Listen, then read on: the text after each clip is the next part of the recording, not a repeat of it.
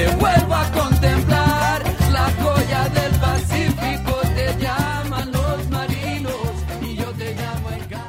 ¿Cómo están? Bienvenidos, bienvenidas a Valparaíso Ciudadano en este día jueves 27 de febrero. Saludamos a quienes se suman a la radio Portales, el 89.5 FM, 840 AM también en portalesfm.cl. Estamos a través del Spotify para quienes nos están contactando a esta hora, a través de nuestras redes sociales. Por supuesto, estamos subiendo diariamente este programa para que usted vaya actualizándose de lo ocurrido en Valparaíso y por supuesto pueda compartir toda esta información. Estamos con los teléfonos abiertos al 32 225 1543 de Radio Portales y por supuesto nuestro WhatsApp ciudadano al más 569 97 43 46 22. Antes de saludar a nuestras invitadas del día de hoy, invitadas bastante especial porque es una temática que es bastante contingente, nos han llegado bastante eh, dudas, varias dudas a través de nuestras redes sociales en nuestro fanpage y también a nuestro Instagram arroba Valpo Ciudadano. Información relevante que son ya casi 50.000 las personas inscritas a la red de salud popular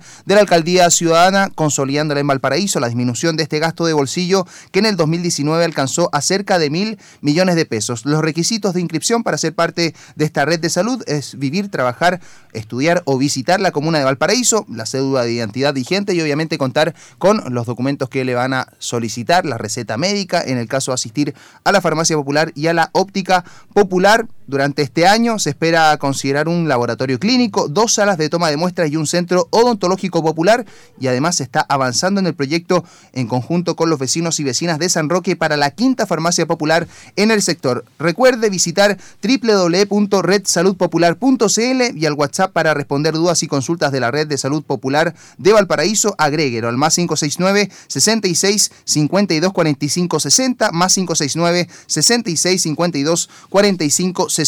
Usted puede contactar entonces a la Red de Salud Popular. Y el día de hoy tengo acá en mi mano un libro titulado Abrazos que escuchan, acompañando a la niñez y juventud chilena hoy, de Claudia Espinosa, Alejandra González, Esteban Silva, Rafael Mondragón y también unas ilustraciones desarrolladas por Carolina Olivares. Un texto que el día de hoy nos va a venir a comentar. Estamos con Alejandra González, precisamente, y también Claudia Espinosa, que son parte de quienes desarrollaron este trabajo. Ellas son de voces protagónicas y nos van a estar contando un poquito de este texto y obviamente nos va a estar comentando un poco de cómo se desarrolla y cómo se puede entregar este contenido a los niños y niñas de Valparaíso. Javier Aguarda, que nos acompaña, jefa del Departamento de Convivencia Democrática y Territorio del área de educación de la Corporación Municipal de Valparaíso. La saludamos, Alejandra, Claudia, Javiera, bienvenidas, ¿cómo están? Muy buenas tardes. Hola. Buenas tardes. Muchas gracias por acompañarnos. Es un placer para nosotros tenerlas acá y poder comentar un poco sobre este libro que se titula, lo repito, Abrazos que escuchan acompañando a la niñez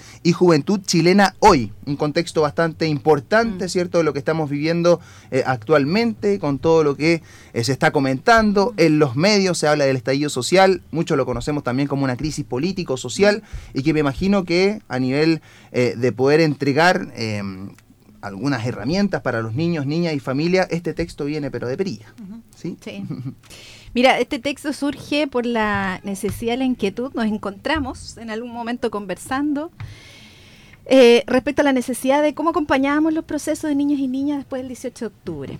Fue una conversación del día 20 más o menos, en la cual nos preocupamos bastante con la Alejandra y con Esteban de qué hacíamos para acompañar esos procesos, la expresión, la elaboración de las situaciones de violencia en el momento en el cual eh, estábamos en estado de emergencia y que por lo tanto nos preocupaba acompañarlo y como dice Lale también nos preocupábamos nosotros. y en eso hicimos un trabajo bastante rápido de recoger las experiencias previas y de crear, porque era una situación también nueva y distinta. Eh, y también nos encontramos en esa inquietud con la corporación, y conversamos con, con, la Javiera, para pensar en esos espacios de trabajo directamente con los niños y niñas de las escuelas de Valparaíso. Hicimos una propuesta en la cual cada uno pudo aportar su gracia y en este caso no es nada menor que la Ale ahí escribió un cuento relacionado también con lo que circulaba en ese momento y luego un texto que tiene algunas consideraciones que son una mirada sobre niñez, una, una niñez que tiene capacidad de leer y comprender lo que pasa. Lo que siempre nos sorprende es que aún em, cada vez que hacemos los talleres o compartimos con adultos lo que los niños y niñas expresan de lo que están viviendo, aún se sorprenden de que los niños se enteren. Eh, de que los niños tengan opinión y que tengan la película tan clara. Esa es como la frase más cliché, digamos, estándar, con la que nosotros nos encontramos y que da cuenta de la capacidad de ser un actor social más y cómo eso lo podemos elaborar sobre todo en espacios grupales, acompañarse, elaborarlo y generar también vínculos de colaboración entre niños y niñas, en términos generales.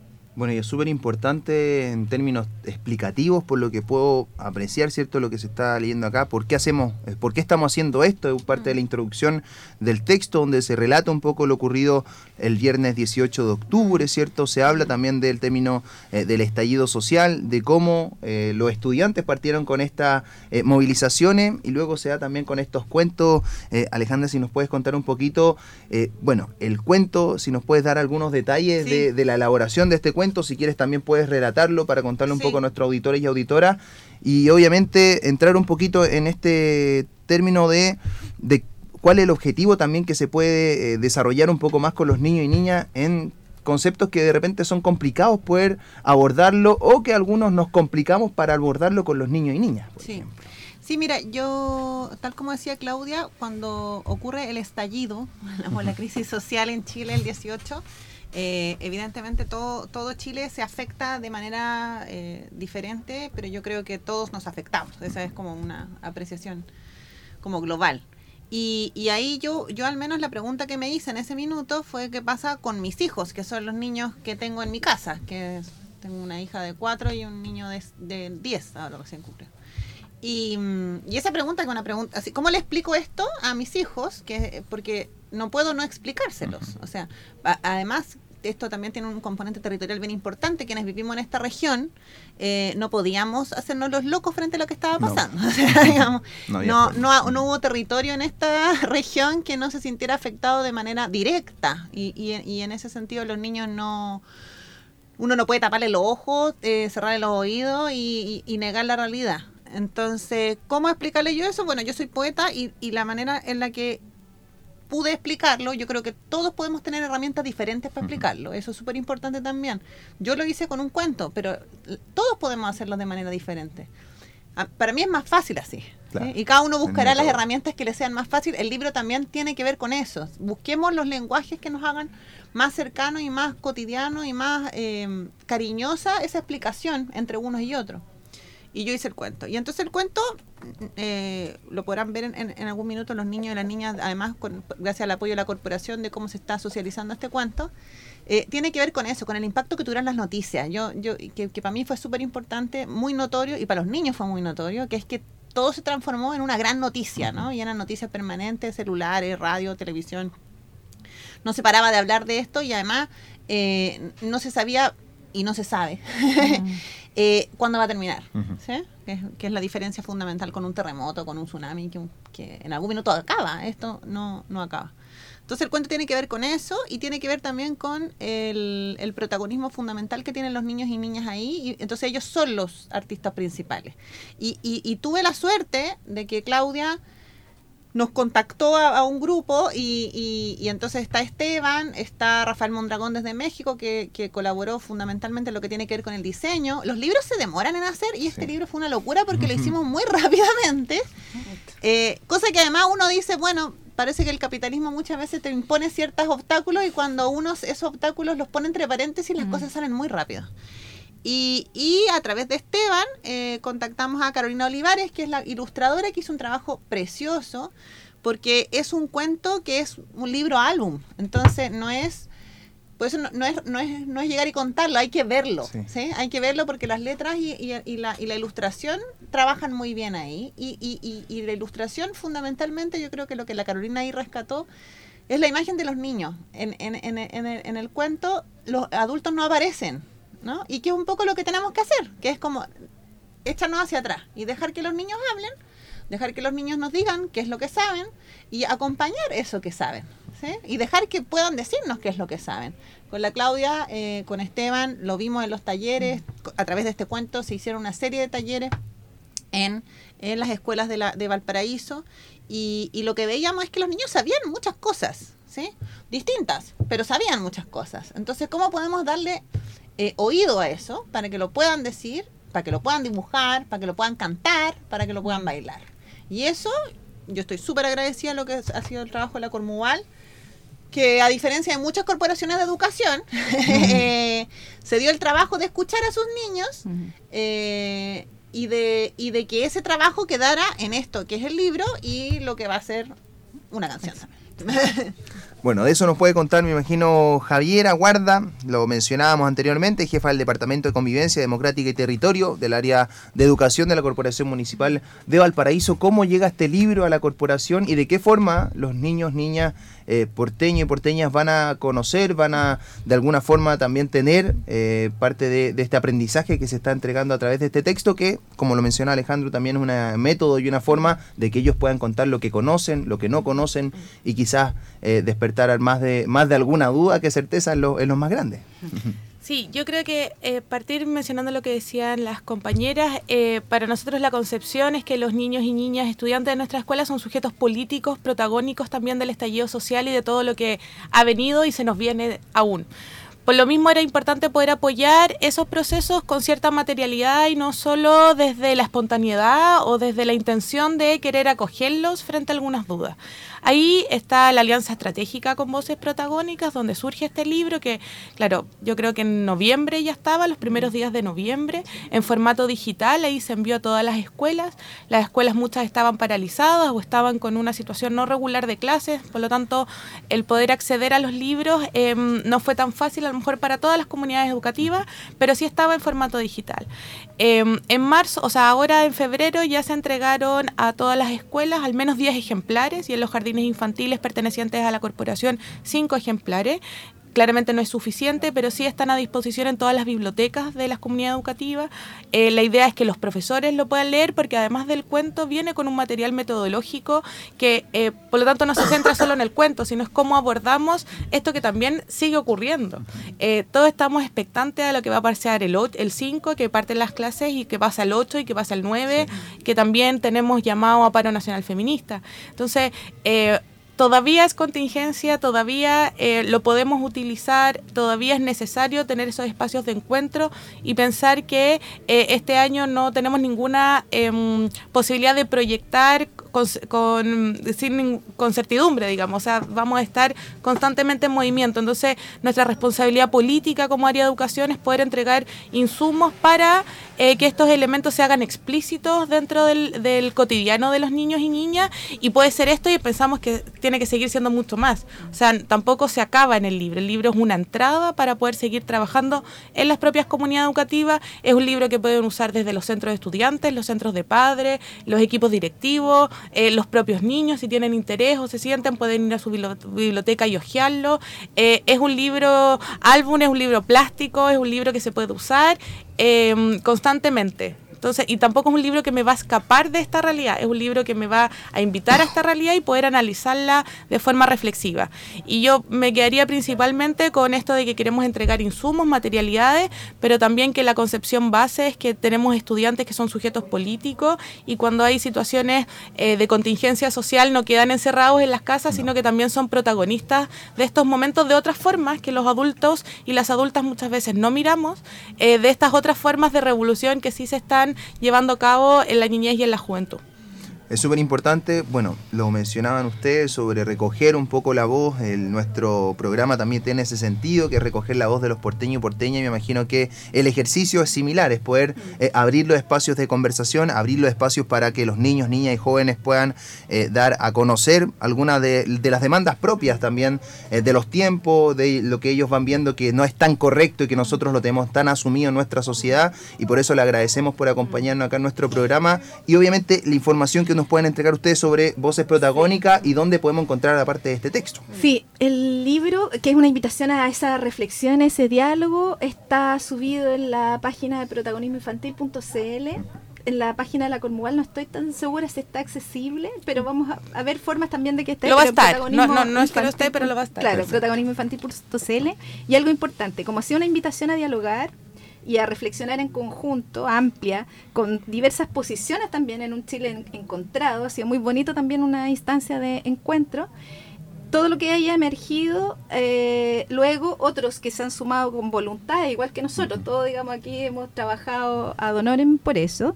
Eh, se sumó un ensamble de músicos Sí. Eh, y también la Orquesta Latinoamericana de la Escuela Pedromón y todos los textos que emergieron de los talleres han sido traducidos en una letra de una canción que también es todo un ejercicio bastante riguroso el respetar lo que los niños y niñas em- digan, incluso cuando no estamos de acuerdo con eso.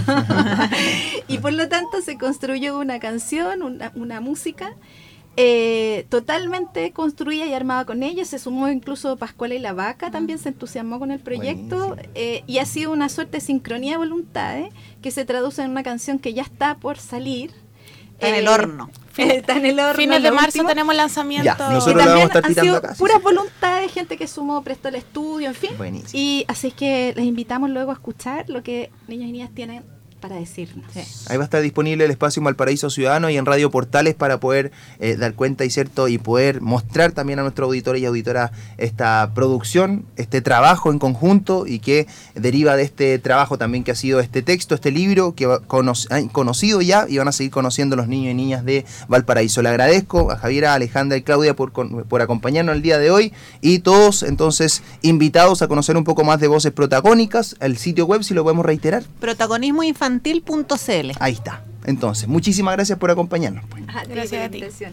Muy buenas tardes a la a Alejandra eh, González, Claudia Espinosa de Voces Protagónicas y Javiera Guarda, jefa del Departamento de Convivencia Democrática y Territorio del Área de Educación de la Corporación Municipal de Valparaíso, que nos acompañan el día de hoy. Tenemos información relevante porque vamos a tener nuevos invitados durante este programa, porque el día de hoy, ustedes conocen ya esta fecha, 27 de febrero, se cumplen 10 años desde eh, este terremoto fatídico que tuvo eh, lugar en nuestro país, afectó a la región de Valparaíso, obviamente, eh, más allá de lo que ocurrió cierto en el epicentro, en la región del Bío Bío, y el día de hoy vamos a estar hablando con algunos de los vecinos y vecinas de Placilla de Peñuela, específicamente donde ha habido algún tipo eh, de críticas principalmente que se han levantado demandas también y condiciones de organizaciones vecinales de este lugar en materia de las construcciones defectuosas que han tenido en este territorio. Pero antes le recordamos que está disponible omil.municipalidaddevalparaíso.cl para todos quienes están buscando peguitas de alguna forma. Da- Más de 350 personas ya han encontrado un trabajo desde enero del año pasado gracias al soporte de la Oficina Municipal de Intermediación Laboral. omil.municipalidaddevalparaíso.cl, Avenida Argentina 864 son las coordenadas para que usted conozca mayores detalles de la Oficina Municipal de Intermediación Laboral y en nuestra sección de avisos ciudadanos damos cuenta de que durante este fin de semana se va a realizar una asamblea ciudadana, es el sábado 29 de febrero desde las 9 y media de la mañana en el Liceo Matilde Brandó de Ross, ubicado en Avenida Brasil 901, es la invitación que nos hacen a través de nuestro WhatsApp ciudadano. También el día de hoy a las 17 horas en la sala de lectura del Parque Cultural de Valparaíso. Recordemos que es el lanzamiento del cortometraje y libro Ludo Libro, que lo han desarrollado nuestros amigos y amigas de la Ludoteca Merced de Valparaíso, niños, niñas, jóvenes y adultos de Valparaíso que han desarrollado este libro y además esta intervención que va a dar cuenta del inicio de este evento con un cortometraje de El Ludo Libro. También este mismo día sábado 29 se va a estar celebrando el año bisiesto en Placilla de Peñuelas. Ven a celebrar este sábado 29 con nosotros. En el sector universitario tendremos actividades familiares, charlas, música en vivo y mucha entretención. Feria de emprendimientos locales, pinta caritas, Punto Limpio, Eco Recarga y Ruta del Parque. Vamos a escuchar a continuación a Fanny Encina, nuestra amiga de Placilla de Peñuelas, quien nos ha dado esta invitación a todos nuestros amigos y amigas de Valparaíso Ciudadano. Te invito a que celebremos este año bisiesto todos juntos. Te esperamos en el Parque Ecológico en el sector Universidad Católica sede Curauma. Tendremos música en vivo, una feria de emprendedores locales, actividades para niños y adultos y muchas sorpresas más. No te lo pierdas. ¡Miguelito!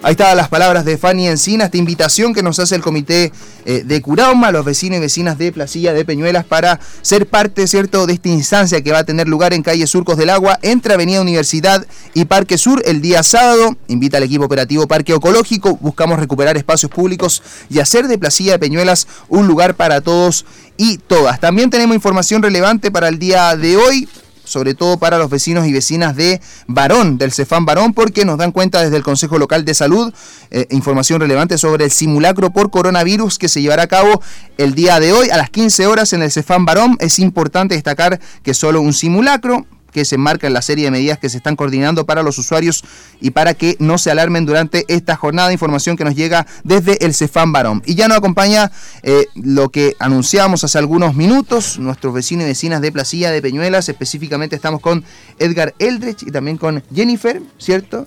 Jennifer que nos va a estar, eh, se van a estar presentando y nos van a comentar un poco eh, de lo que se puede dar cuenta el día de hoy, a 10 años de este terremoto el año 2010. Edgar, Jennifer, lo primero, bienvenido, muy buenas tardes y cuéntenos un poquito entonces eh, cuál es el motivo, cuál es la razón que ustedes están eh, levantando el día de hoy para también dar cuenta de algunas deudas pendientes que se mantienen a 10 años del terremoto del año 2010.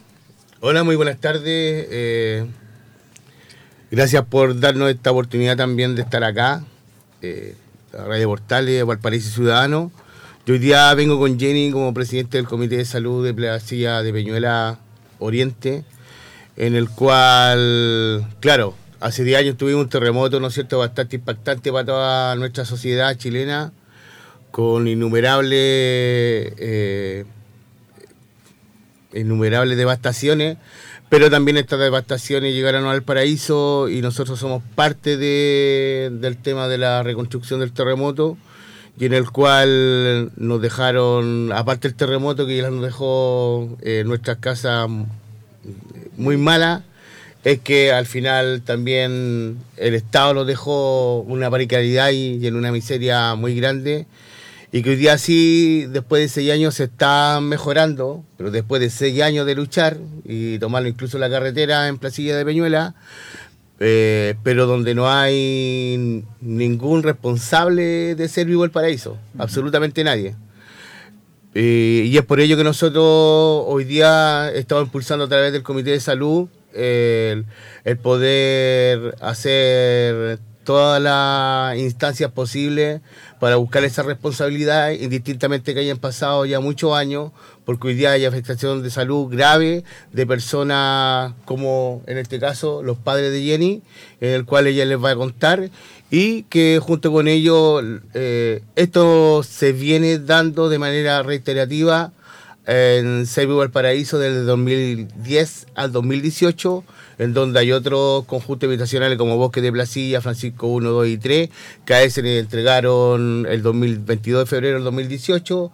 Eh, una de las personas que entregó, que está en la delegación eh, provincial de Servio, la señorita Gabriela Jofré, ¿ya? que hoy día creo que quiere ser candidata a alcaldesa.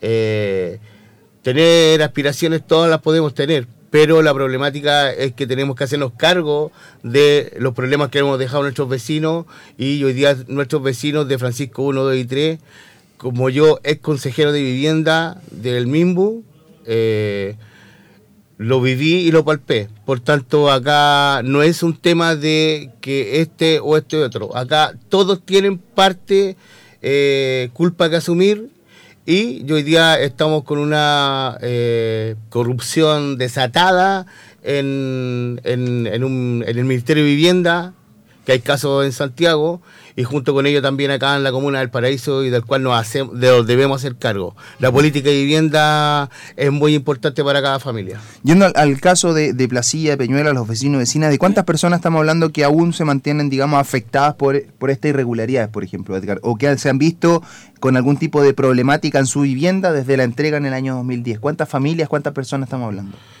Nosotros estamos hablando de 608 familias, y en donde a partir de enero eh, se están realizando lo- el plan de mejoramiento que es de 3.600 millones de pesos. Perfecto. Por tanto, yo entiendo abiertamente y sin ponerle ninguna palabra bonita, es que eh, acá hay- es corrupción.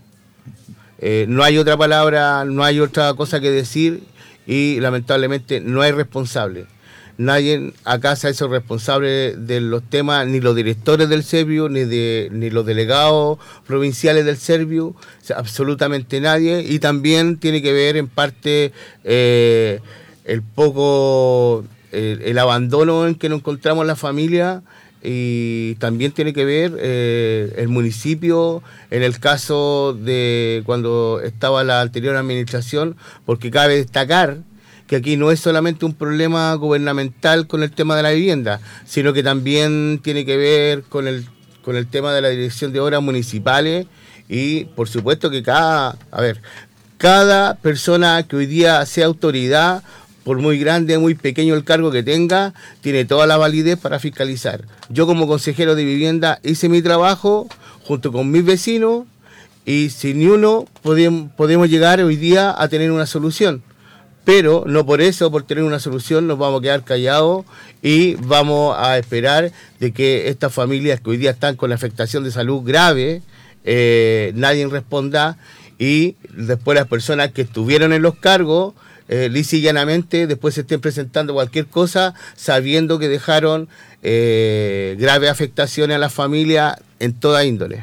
Perfecto. Esta es la denuncia que están realizando los vecinos y vecinas de Placilla, del caso de Jennifer. Bueno, cuéntanos un poquito eh, el cómo te ha afectado esta situación. Nos comentaba Edgar que es un caso que ha afectado directamente a, a tu padre. Claro. ¿sí? Cuéntanos un poquito cómo- de qué forma esto está afectando a los vecinos y vecinas de Placilla, específicamente eh, con las viviendas que se han entregado de forma eh, irregular o que no se entregaron, digamos, como debía, debían serla, en definitiva. Eh, lo que pasa es que nosotros, aparte de que las viviendas tienen daños materiales, porque hay muchas viviendas que tienen grieta y todo eso, eh, no cuentan con ventilación, en lo cual muchas viviendas del primer piso, de los primeros pisos, eh, están sufriendo el tema del moho, que son los hongos. Son, como todos sabemos, son son enfermedades que se producen de esto porque como crecen en humedad, en lugares húmedos o en lugares donde hay bosque, y obviamente se favorece más porque nosotros tenemos pino, calito, todo eso alrededor. Eh, esto generan esporas, las cuales obviamente generan enfermedades ya tanto respiratorias como cutáneas y todo eso. En mi caso, el dormitorio de mi papá, el dormitorio, como tampoco tiene ventilación y es un adulto mayor, mi papá eh, se, le, eh, se le generó hongo en toda la pared de la cabecera de la cama, pero toda. Raspamos, limpiamos, pintamos de nuestros bolsillos eh, pero mi papá seguía, llegó al extremo de generar como dificultad respiratoria. Lo llevamos al médico, le tomaron ra- radiografía de tórax y cómo se llama, y seguía y seguía. Me lo llevé dos meses. Tuvimos que arrendar en otro lugar para ver si era por el frío de placilla o algo así, y el médico dijo que no sacábamos nada porque es producto de los hongos, por las esporas. Aunque yo limpiara, pintara, lavara, las esporas van a estar mucho tiempo ahí. Y resulta que ahora están tomando medidas que son parches. Están poniéndole un supuesto aislamiento, pero eso genera más humedad en los departamentos. Mi papá ha gastado en broncopulmonar, en medicamentos. De hecho, mi mamá desarrolló una sinusitis que fue producto de los hongos, que se llama eh, micótica. Y los medicamentos son súper caros. Y yo los tuve que sacar para comprobar que era producto de los hongos. O sea, nosotros entregamos la información correspondiente y ahora la solución es parche. Ellos son adultos mayores, ellos no van a ventilar una casa en invierno que se van a morir de frío. La ventilación no corresponde. Las normas de construcción no corresponden. Los departamentos no les llega ni el sol. Ahora hicieron una construcción al lado, mirando de frente, o sea, de costado a nuestro departamento, y es justo para el lado de donde están los baños de los departamentos. O sea, de hecho, la construcción del lado ya viene con errores y dicen que nosotros, como condominio, se hizo mal la obra. ¿Qué condominio el que habitan ustedes? Nosotros estamos en reconstruyendo Placilla, que es el condominio que donde están todas las personas afectadas por el terremoto. Como decía Edgar, ya vienen con un trauma Ajá. y quedaron con una herida, porque esto es una herida. Y estamos hablando de 10 años que han pasado de este terremoto y que lamentablemente nos cierra, ¿cierto?, esta herida para los vecinos y vecinas. Antes de despedirnos, consultarles cuáles son las demandas o si es que en este momento ustedes están desarrollando algún tipo de, de llamado a la autoridad, por ejemplo, algún tipo de indemnización. No sé si ustedes están levantando algún tipo de acción legal por nosotros este estamos tema. haciendo una pelea no solo por nosotros, sino a nivel nacional. Nosotros necesitamos que hayan responsables y que ellos se hagan también responsables del, del condoro, por así decir, que ellos se mandaron. Que tomen atención en las normas porque no vaya a ser que venga otro terremoto igual y se caiga una montonera estos departamentos. Porque ahí sí van a cobrar muertos, van a cobrar vidas de personas que lo único que querían era comenzar de cero, porque la gran mayoría quedó sin nada para el terremoto. Claro que sí. Bueno, un hecho, un antecedente que tiene lugar acá en Valparaíso, hoy en día cuando se están desarrollando una serie de ceremonias, de reportaje, obviamente por esta conmemoración de los 10 años de este hecho, que tuvo su epicentro en la región del Biobío, conocemos acá, en la región de Valparaíso y específicamente en Placilla de Peñuelas, que aún se mantiene una deuda pendiente con los vecinos y vecinas, con porteños y porteñas que el día de hoy nos entregan su versión y nos entregan su testimonio acá en Valparaíso Ciudadano. Le agradecemos a Edgar, también a Muchas Jennifer. gracias. Vamos a seguir nosotros monitoreando en qué va también esta situación, este llamado a nivel nacional que están desarrollando los vecinos y vecinas de Peñuelas. Antes de despedirnos, informarles que pueden ingresar a valparaísociudadano.cl porque el día de hoy tenemos detalles sobre el lanzamiento del disco Leyendas de Cantina en Terraza Bellavista por parte del grupo Los Chuchos de Valparaíso. A partir de las 21 horas usted puede llegar hasta este lugar para conocer este nuevo trabajo realizado por el grupo de boleros cantineros que en un inicio, un inicio estaba formado por Ángel Lizama, Carlos Velasco y Carlos Velasco Jr. y comenzaron esta aventura musical en Iquique. Luego, en nuestra ciudad de Valparaíso, la formación más emblemática contaba con el gran Gerardo Mariposa López en la voz y bongo y Alejandro Silva Chiconeco en el requinto. Este grupo está relacionado con la imagen patrimonial de Valparaíso por su música y su inagotable carrera en la bohemia porteña. Usted ya puede conocer entonces durante esta noche, a partir de las 21 horas, la presentación del disco Leyendas de Cantina del grupo Los Chuchos de Valparaíso. La información en valparaísociudadano.cl para que la conozca y vamos a escuchar a continuación, ¿sí? Las palabras de uno de los protagonistas de José María Fuentes, integrante del grupo Los Chuchos y quien tiene esta invitación para los auditores y auditoras de Radio Portales. Para nosotros la importancia es eso, es como volver a, rejuvenecer el grupo, que no, que no decaiga su, su popularidad y bueno, también ofrecerle a Valparaíso todo un, un, un- un universo nuevo del bolero, digamos, porque eh, este bolero, si bien es bolero cantinero, el disco se llama Leyendas de Cantina y todo está en torno a eso. Hay temas que hablan sobre el mariposa, un tema dedicado a él. Hay temas que hablan sobre Jorge Farías también, que también es otro tema dedicado a él. Y, y todas las temáticas son como de cantina también, pues, de amores, de cantina, eh, de ilusiones y de desilusiones. Ahí está la invitación para todos los vecinos y vecinas de Valparaíso. El grupo Los Chuchos de Valparaíso lanzará este disco Leyendas de Cantina. La información disponible en valparaísociudadano.cl con toda la información relevante que tenemos para compartir con ustedes, como los eh, detalles y también las noticias que vienen a continuación. Nosotros nos encontramos mañana a partir de las dos y media. Disponible este capítulo como siempre y como todos los capítulos en Spotify para que pueda compartirlo, para que pueda difundirlo a través de sus redes sociales. Llega las noticias, lleva la revista regional de Portales con toda la información. Muy buenas tardes. En Portales 89.5 FM, 840 AM y portalesfm.cl hemos presentado Valparaíso Ciudadano. En mis primeros años yo